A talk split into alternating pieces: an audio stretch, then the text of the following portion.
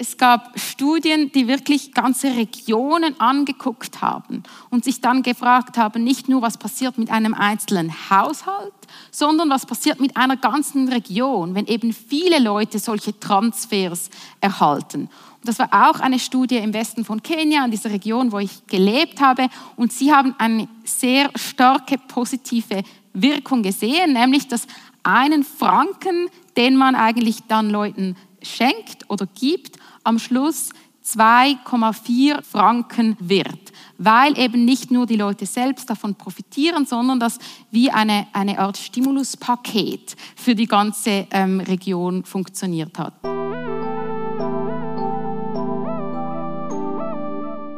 Wir haben diesen riesen Unterschied. In armen Ländern stirbt eins von 15 Kindern vor dem fünften Lebensjahr und in reichen Ländern ist es eins von über 200 Kindern.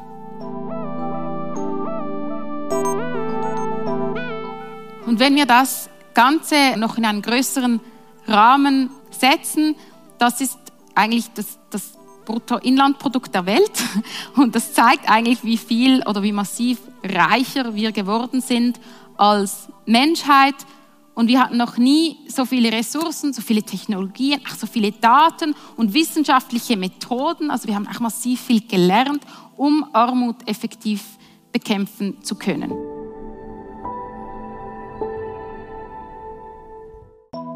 Adina Rom ist Entwicklungsökonomin am Center for Development and Cooperation an der ETH Zürich. Sie war verantwortlich für die Umsetzung zahlreicher Evaluationen mit Innovation for Poverty Action in Kenia. Sie hat NGOs und Sozialunternehmen sowie die Direktion für Entwicklung und Zusammenarbeit beraten und wir haben sie eingeladen, um die folgende Frage zu beantworten.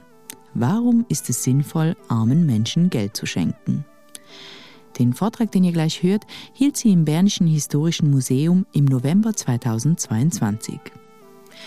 Bevor es losgeht mit der Audioversion dieser Lecture, hier noch ein Hinweis zum nächsten AHA-Festival. Es findet schon bald statt, und zwar am 27. und 28. Januar, wie immer im Südpol in Luzern. Das ganze Programm verlinken wir euch in den Shownotes und auch den Ticketlink findet ihr dort. Es würde uns sehr freuen, auch unsere Podcast-HörerInnen live im Publikum zu haben. So, jetzt geht's los mit der Lecture. Viel Spaß!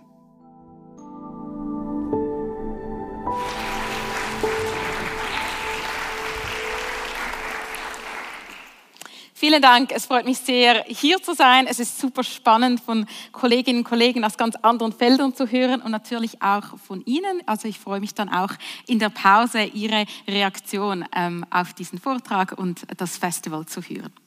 Warum ist es sinnvoll, armen Menschen Geld zu schenken? Ich beginne das mit folgenden zwei Punkten. Der erste, weil globale Unterschiede riesig sind und dann, weil eine Geburtslotterie bestimmt, wie es uns geht. Dann werde ich kurz darüber sprechen, weil Geldüberweisungen sehr wirkungsvoll sind. Also da kommen auch diese ganzen Studien zum Zug. Und zuletzt, weil Fortschritt möglich ist. Also, lasst uns beginnen, weil globale Unterschiede riesig sind. Und zwar mit einer sehr traurigen Statistik. Es geht darum, wie viele Kinder sterben, bevor sie ihr fünftes Lebensjahr erreicht haben. Und wir sehen das heute, ist das in armen Ländern, ist das eins von 15 Kindern. In reichen Ländern ist es eins von über 200 Kindern. Und das ist ein ganz klares Zeichen dafür, dass eben die Unterschiede riesig sind. Wir können das auch an anderen Statistiken sehen. Zum Beispiel, wer in einem, reichsten, wer in einem der reichsten Länder, wie die Schweiz, geboren wird, kann erwarten, 15 bis 20 Jahre in die Schule zu gehen. Wer in einem armen Land, wie zum Beispiel Südsudan, geboren wird, sind es nur fünf Jahre. Eine Durchschnittsperson in der Schweiz verdient in einem Monat so viel wie eine Person in der Zentralafrikanischen Republik in sieben Jahren. Und vielleicht noch als letztes, ähm, das ist von der Arbeit von, von äh, Branko Milanovic, 80 Prozent des Einkommens kann damit erklärt werden, wo du geboren wurdest, das ist der größte Teil, und wie viel deine Eltern verdient haben. Und dann bleiben noch 20 Prozent für ganz viel anderes. Auch Sachen wie Geschlecht, anderes, das auch zur Lotterie eigentlich gehört, fallen in diese 20 Prozent. Das war ganz kurz. Ich hoffe, einige von Ihnen haben gestern auch den Vortrag von Dario Meili zu Ungleichheit gehört. Da ging es noch tiefer ähm, in dieses Thema rein, aber ich hoffe, das konnte das äh, äh, klar aufzeigen, wie groß diese Unterschiede sind und wie viel auch davon abhängt mit dem, wo man geboren wurde. Jetzt will ich darüber sprechen, was Geldüberweisungen, eben wenn man Geld verschenkt, was denn da passiert. Und ich will Sie da alle nach, äh, in den Westen von Kenia mitnehmen. Eben wie äh, Christoph gesagt hat, ich habe etwa drei Jahre lang dort gelebt. Ich habe dort auch meine Doktorarbeit geschrieben. Und wir sind da in einem eher ländlichen Gebiet. Ähm, ein Haushalt hat im Durchschnitt etwa fünf äh, Mitglieder oder fünf, fünf Personen. Ein Haushalt hat im Durchschnitt etwa drei Kinder und das monatliche Einkommen des Haushalts ist etwa 85 Franken. Und im Durchschnitt gingen die, die, äh, gingen die Erwachsenen im Haushalt etwa 8,5 Jahre zur Schule. Und Sie sehen hier auch ein, ein paar Bilder, eines von einem Haus oder äh, innen drin, wie das, wie das aussieht, von der Straße, auch von der Schule, dass Sie sich das Leben an diesem Ort vorstellen können. In diesem Ort hat Jeremy Shapiro und Johannes ähm, Haushofer, die Sie auf diesem Bild sehen, die haben sich diese Frage gestellt, was passiert jetzt, wenn wir armen Menschen in, diesen, in, in dieser Region Geld schenken. Und man kann ja denken, eben wie das auch jemand von, dem, äh, von den Antworten da auf Twitter gesagt hat, das ist ja logischerweise eine super Idee. Menschen sind arm, was brauchen sie, um nicht mehr arm zu sein? Geld. Und andererseits kann man eben auch das Gegenteil denken, im Gottes Namen oder um Gottes Willen. Das äh, würde doch sicher dazu führen, dass Menschen weniger arbeiten oder eben auch, äh, dass Menschen das für ähm, Tabak oder Alkohol nutzen. Und Sie haben eben gesagt, ja, wir wollen das in einer Studie wissenschaftlich untersuchen und haben das in 120 ähm, Dörfern äh, gemacht. Sie haben verschiedene Faktoren äh, variiert in dieser Studie. Zum einen, wie viel Geld die Menschen bekommen, etwa 400 Franken oder 1200 Franken, die Häufigkeit und ob das Geld an Frauen oder Männer gegeben wurde. Und ein Auswahlkriterium, um überhaupt beim Programm mitmachen zu können, war das Material des Daches. Das sehen Sie hier auf dem Bild. Ähm, typischerweise ärmere Haushalte, die haben so Grasdächer und Haushalte, die reicher sind, die haben so Metalldächer. Das haben sie auch vorher untersucht, dass das wirklich stark mit dem Einkommen korreliert. Es gibt dazu übrigens eine spannende Sendung vom SRF, von Einstein, die heißt ähm, äh, Im Krisengebiet, wir helfen, äh, was bringt, die ähm, sie dann wirklich mitnimmt oder mit der Kamera ähm, an, diese, an diese Orte. So, und hier sehen Sie, wie das, ähm, äh, oder wie das Design von dieser Studie aussieht mit den 120 Dörfern. 60 Dörfer waren in einer Kontrollgruppe, eben für die, für, für die Studie, also die haben nicht am Programm teilgenommen oder kein Geld erhalten. 60 Dörfer ähm, waren in der Gruppe, die, die potenziell am Programm teilgenommen haben. Und in diesen 60 Dörfern haben sie dann unter all den armen Haushalten, also all denen mit den Grasdächern, haben sie dann nach dem Zufallsprinzip einen Teil ausgewählt, die, am, die an, an, der Studie teilgenommen haben, am Programm teilgenommen haben und ein Teil, ähm, der eben nicht teilgenommen hat. Und diese Idee von den zwei verschiedenen Kontrollgruppen ist eben, weil es ja auch sein kann, dass es Auswirkungen hat auf Nachbarn oder auf andere Leute im Dorf, wenn gewisse Leute mehr, ähm, Einkommen, mehr Einkommen haben. Deshalb haben sie zwei Kontrollgruppen gemacht. Und ich werde Ihnen später noch etwas mehr über diese Art von Studien, diese randomisierten Studien erklären. Vielleicht noch ein ähm, spannendes Detail, was sie genutzt haben, ist äh, Mobile Money, also Geldtransfers über das Mobiltelefon. Das ist in Kenia sehr weit verbreitet, schon seit 2007. Also als ich da äh, gelebt hatte, konnte ich schon meine Stromrechnung zum Beispiel äh, mit Mobile-Geld äh, äh, zahlen. Das war schon 2009 so. Ähm, das wird sehr weit verwendet, auch für Lohnzahlungen, äh, auch für informelle Versicherungen. Also meine Nachbarin äh, zum Beispiel, die hatte ein Kind im Spital und brauchte unbedingt Geld. Und dann haben ihr alle Personen um sie herum per äh, Mobiltelefon Geld geschickt. Also das kann auch helfen, um sehr schnell Hilfe zu, ähm, zu mobilisieren. Da sehen Sie vielleicht auch schon ein bisschen einen Link zum vorhergehenden Vortrag. Ähm, und was ich da auch spannend finde, in der Schweiz ging es ja viel länger, bis Twint wirklich so gang und gäbe wurde. Also das war dann seit 2016. Das ist ja dann unsere Version vom Mobiltelefon. Und ich finde das einfach ein spannendes Beispiel, dass Technologien manchmal auch vom globalen Süden in den Norden fließen. Viele erwarten das ja eher umgekehrt. Gut, dann kommt meine Frage an Sie. Was denken Sie, was die Leute mit dem Geld gemacht haben? Oder was würden auch Sie an dieser Stelle, jetzt versetzen Sie sich in die Situation, Sie sind da in Kenia auf dem Land, Sie haben eine Familie mit etwa fünf Personen, Sie haben gesehen, wie Ihr Haus ausschaut. Jetzt können Sie sich vielleicht kurz überlegen und mit Ihrer Nachbarin austauschen. Was würden Sie mit dem Geld machen?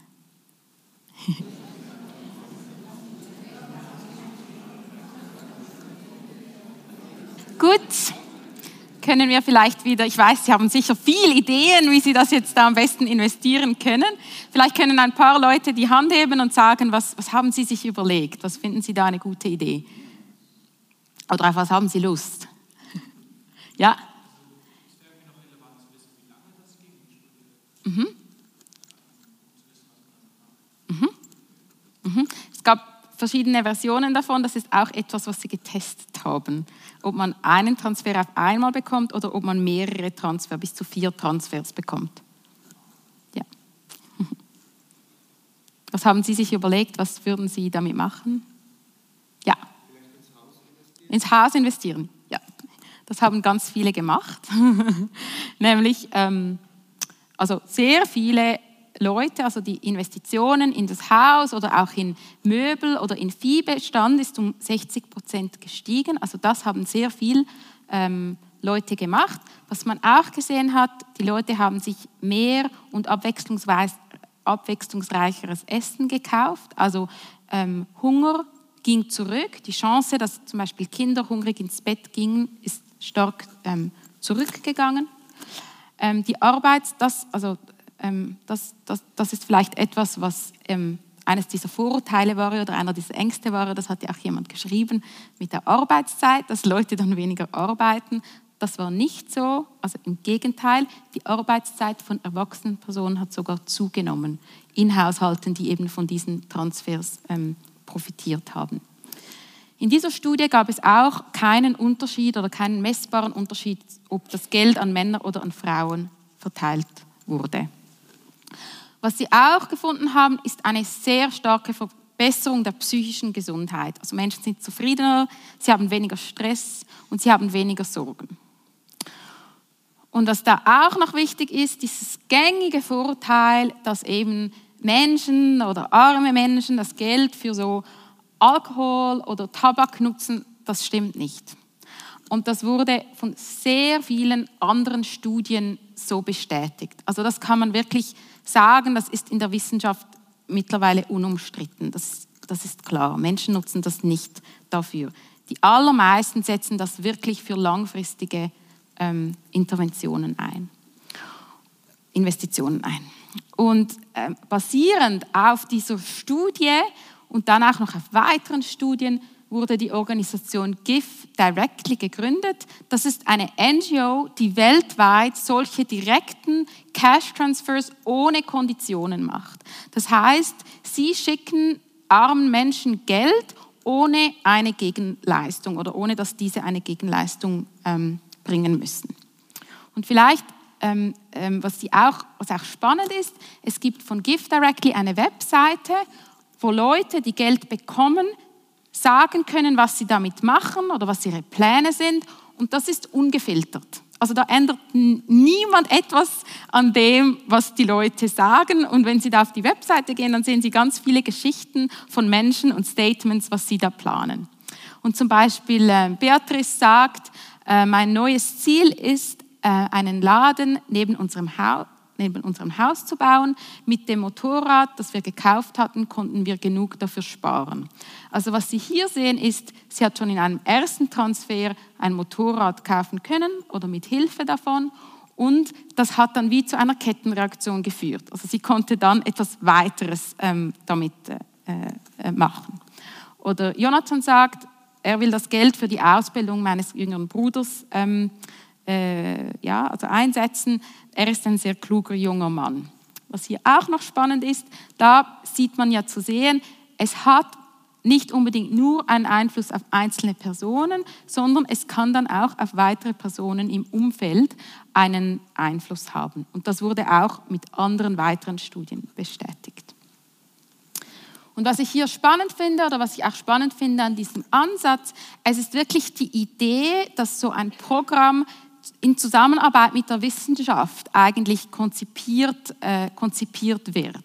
Und wie man sich das vorstellen kann, also wie Gift Directly arbeitet, aber wie auch andere Organisationen arbeiten, die eben so evidenzbasiert ähm, sich ausrichten, ist, dass sie existierende Forschung und Daten nutzen, um überhaupt ein Programm zu entwerfen. Also das basiert schon auf wissenschaftlichem Wissen, das dann zu testen, daraus zu lernen und erst dann etwas zu skalieren oder einen Einsatz zu skalieren, also im großen Rahmen umzusetzen, wenn man genug darüber gelernt hat. In der Schweizer Administration gibt es die Idee vom Pilot, oder, dass man das irgendwo mal ausprobiert, bevor man es skaliert.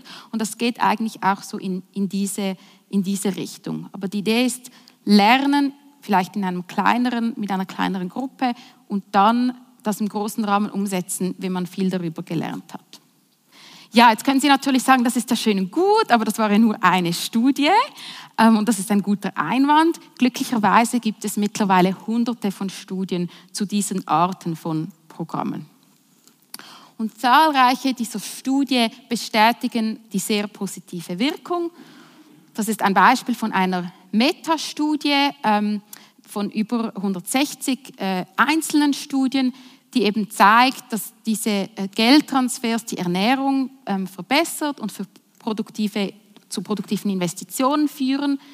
Auch ein wichtiger Punkt ist, dass eben die Kinderarbeit stark reduziert wird und dass Kinder dann eher zur Schule gehen, wenn ihre Eltern oder ihre, ihre Haushalte ähm, Geld, Geld bekommen und was eben wichtig ist, da für unsere Kollegen auf, auf Twitter und alle, die so Einwände haben, es reduziert die Arbeitszeit der Eltern nicht.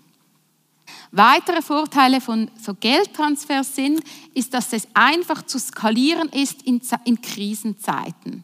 Und da können Sie sich vielleicht erinnern, also sicher erinnern, während Covid wurden in vielen Ländern solche Geld- oder solche Cash-Programme sehr stark skaliert, weil plötzlich viele Leute auf Hilfe angewiesen waren. Und es waren da zeitweise etwa jede sechste Person ähm, auf der Welt hat irgendeine Art von Cash-Überweisungen erhalten. Also während Covid sind diese Programme wirklich massiv ähm, hochgefahren worden. Aber es gab auch da Riesenunterschiede. Also reiche Länder wie auch die Schweiz konnten sich viel mehr Hilfe leisten wie arme Länder, obwohl natürlich arme Leute noch mehr von solchen Krisen ähm, betroffen sind. Ein weiterer Vorteil oder ein weiterer Punkt, den ich sehr spannend finde, solche Cash-Programme können als Benchmark für andere Interventionen genutzt werden. Also wir können uns jetzt überlegen, wenn Sie etwas anderes machen wollten, zum Beispiel ein Ernährungsprogramm, um die Ernährung von kleinen Kindern zu verbessern, ist das wirklich besser, als wenn ich die Kosten vom Programm aufteilen würde und einfach dem Programmteilnehmenden verteilen würde. Und das finde ich spannend und verschiedene Studien machen genau das. Also sie machen auch gleiche Art von Studie, aber, aber vergleichen dann eigentlich Cash mit, mit einem Programm.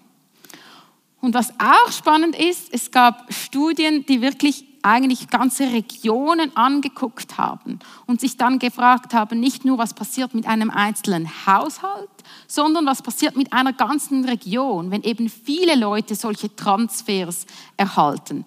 Und das war auch eine Studie im Westen von Kenia, in dieser Region, wo ich gelebt habe. Und sie haben eine sehr starke positive Wirkung gesehen, nämlich dass einen Franken, den man eigentlich dann Leuten schenkt oder gibt, am Schluss 2,4 Franken ähm, äh, oder eigentlich 2,4 Franken wert, weil eben nicht nur die Leute selbst davon profitieren, sondern das wie eine, eine Art Stimuluspaket für die ganze ähm, Region funktioniert hat. Und die haben auch Inflation gemessen und sie, diese ist minimal ähm, geblieben.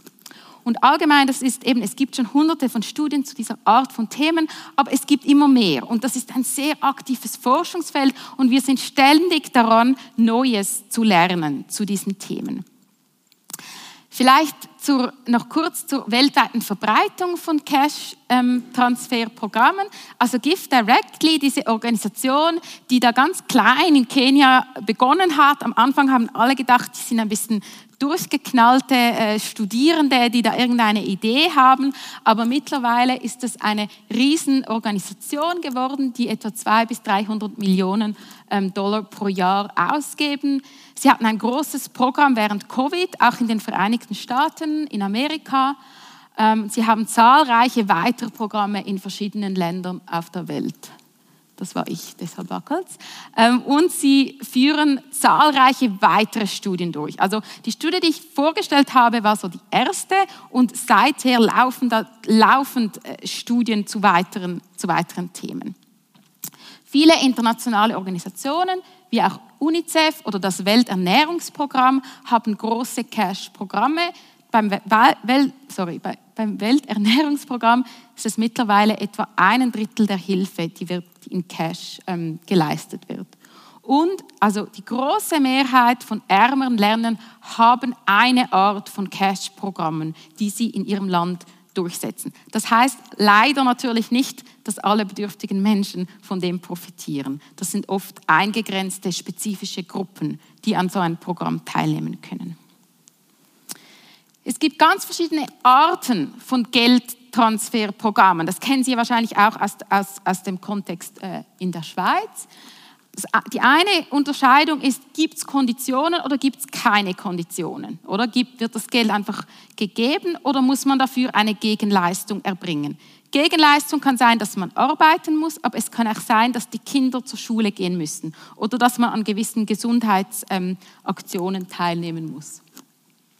Dann kann der Betrag ganz unterschiedlich sein, unterschiedliche Höhen. Es kann einmalig sein oder es kann repetitiv, es kann mehrere Male sein. Und eine große Frage, und das wurde auch in der Schweiz, haben wir darüber abgestimmt, es kann universell sein oder eine gewisse Zielgruppe. Ähm, Zielgruppen sind oft die Ärmsten, ältere Personen, das sind ja dann auch Pensionsgelder, äh, Menschen mit Behinderungen ja, oder andere.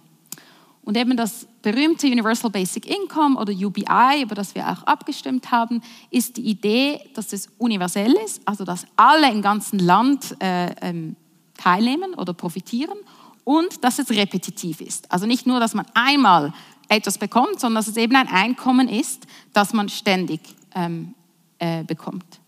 Und aktuell gibt es eine sehr große Studie in Kenia zum Universal Basic Income. Es gibt da auch zahlreiche Studien dazu, aber die ist wirklich in der gleichen Region wie die Studien, von der ihr vorher gehör, gehört habt.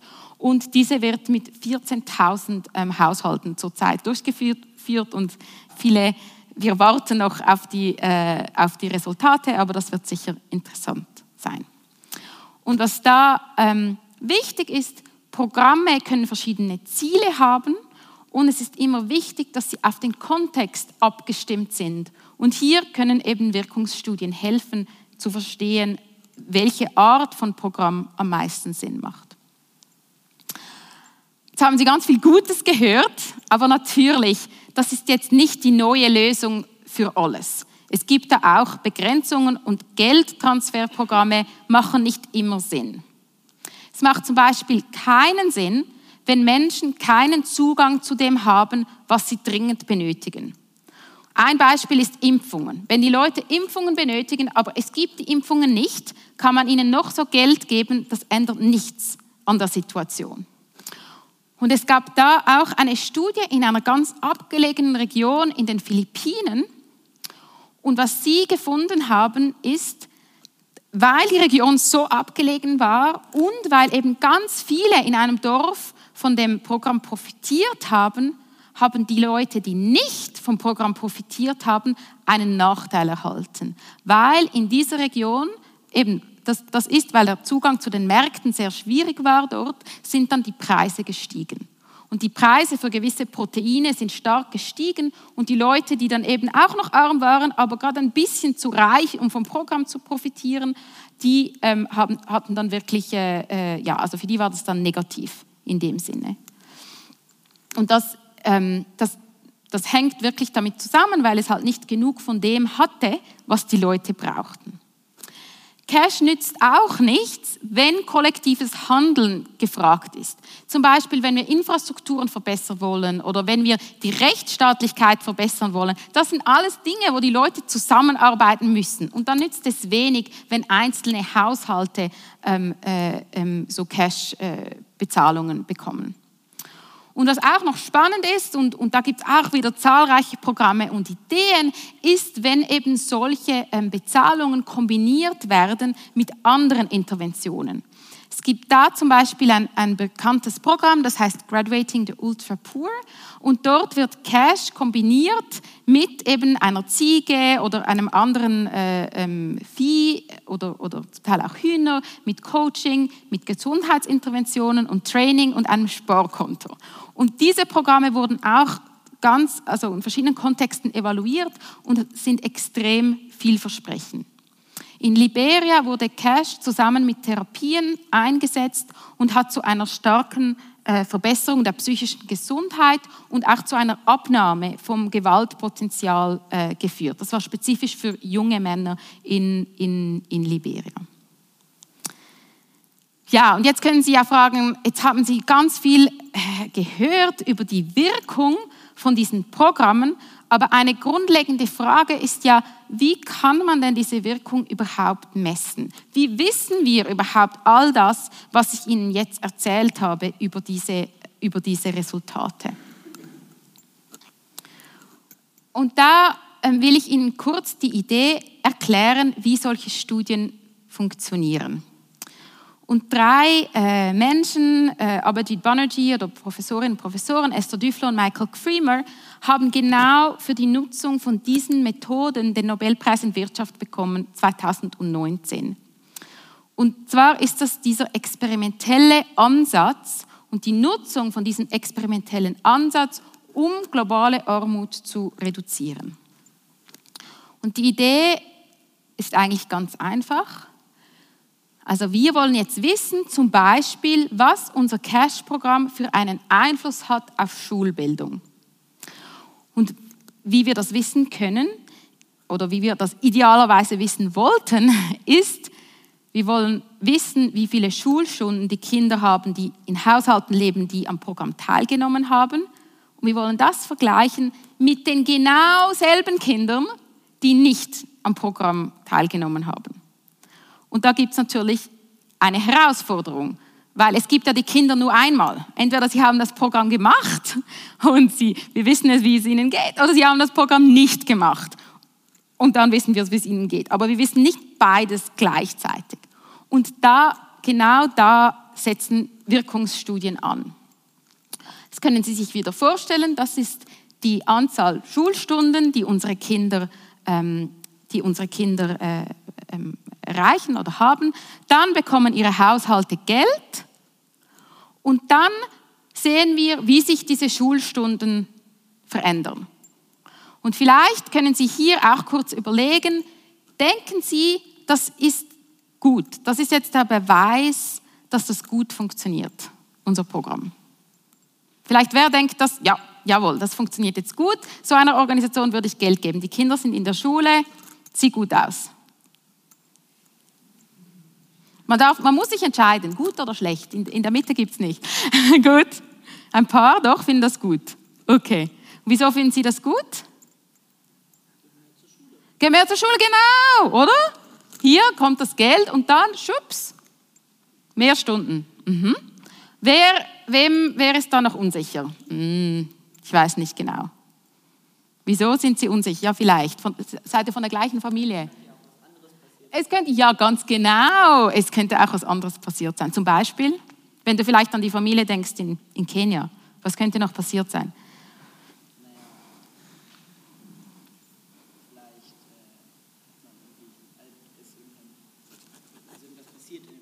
Ja, vielleicht, vielleicht war Ernte zum Beispiel, oder? Und das hatte gar nichts mit unserem Programm zu tun. Genau. Und was wir eigentlich, wie du ganz genau richtig erkannt hast, wissen wollen, ist, wie wäre es denn gewesen ohne unser Programm? Und in diesem Beispiel, ja gut, es ist ein bisschen ein extremes Beispiel, aber es kann es geben, wäre es den Kindern noch besser gegangen ohne unser Programm. Und auch wenn es recht gut aussieht jetzt, ist die Wirkung negativ. Oder? Das ist dann rot, sehen wir dann die Wirkung. Das hast du also ganz gut erkannt. Gut.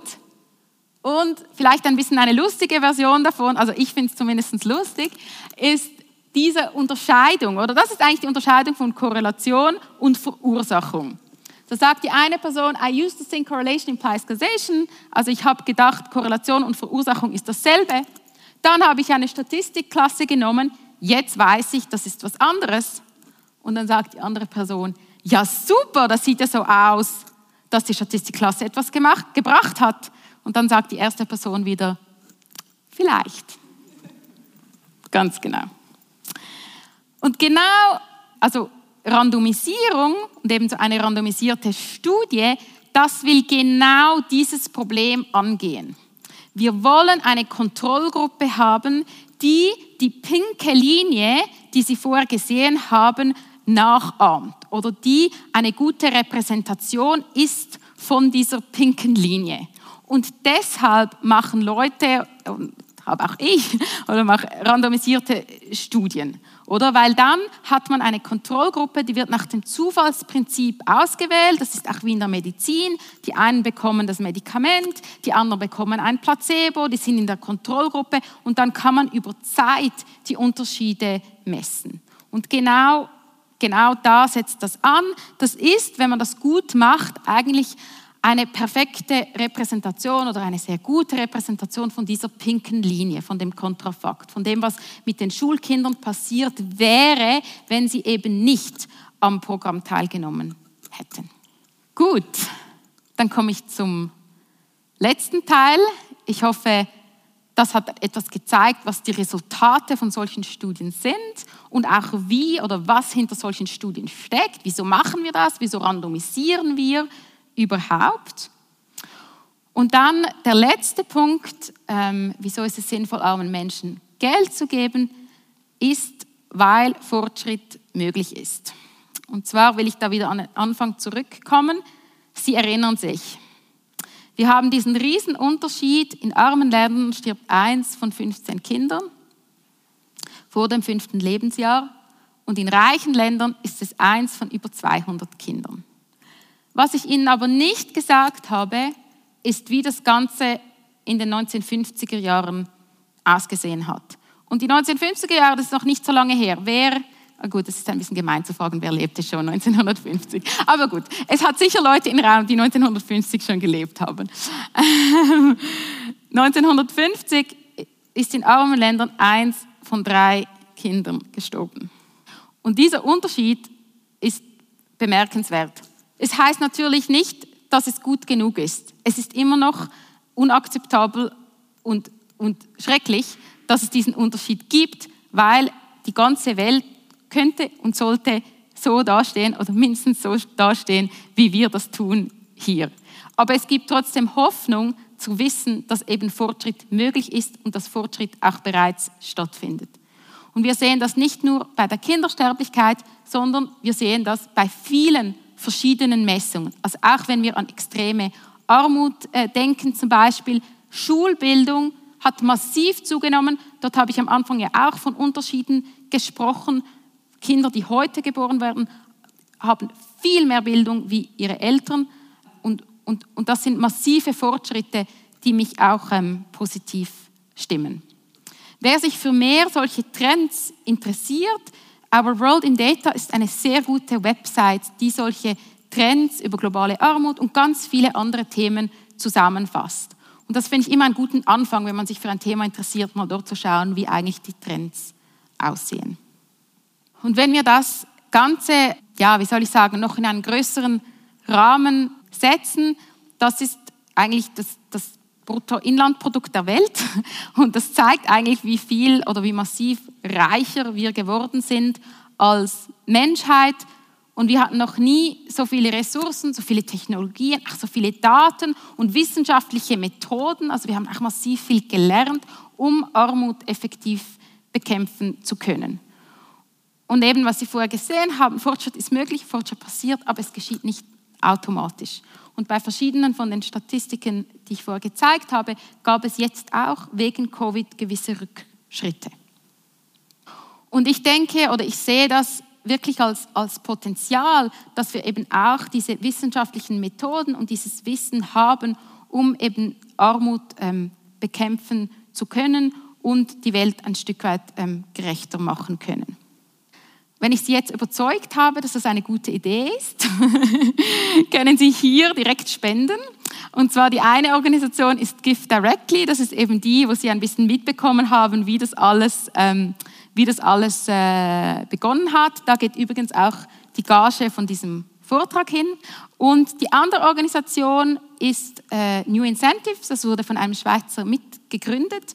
Und hier geht es darum, dass Cash vergeben wird als Anreiz für Impfungen in Regionen von äh, Nigeria, wo die Impfraten sehr äh, tief sind für verschiedene Kinderkrankheiten. Gut, und damit eigentlich ähm, Herzlichen Dank. Ähm, ich bin hier von ETH for Development, von der ETH Zürich. Ich habe auch noch zwei andere Teammembers hier. Wir setzen uns an der ETH ein für Forschung und Lehre zum Thema globale ähm, nachhaltige Entwicklung. Wir sind ein Netzwerk von über 40 äh, ähm, Professuren. Wenn Sie sich für die Arbeit von uns interessieren, können Sie uns gerne finden. Und hier gibt es auch noch ein, ein, ein Newsletter, wenn Sie mehr von der Arbeit erfahren wollen. Herzlichen Dank.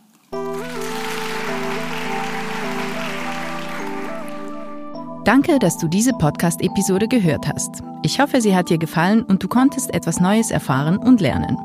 Und wenn du schon mal da bist, lass uns doch eine Bewertung oder ein paar Sternchen da. Das würde uns sehr helfen. Und wenn du mehr Vorträge vom AHA-Festival hören willst, abonniere diesen Podcast und folge uns auf Instagram und Facebook. Auch über Feedback freuen wir uns sehr. Schreib uns eine Mail an am.aha-festival.ch. Aha, ein Podcast für Wissen ist eine Zusammenarbeit von Christoph Fellmann und mir, Anna Matjaschewitsch. Mitproduziert und komponiert hat Nikola Milos Misic.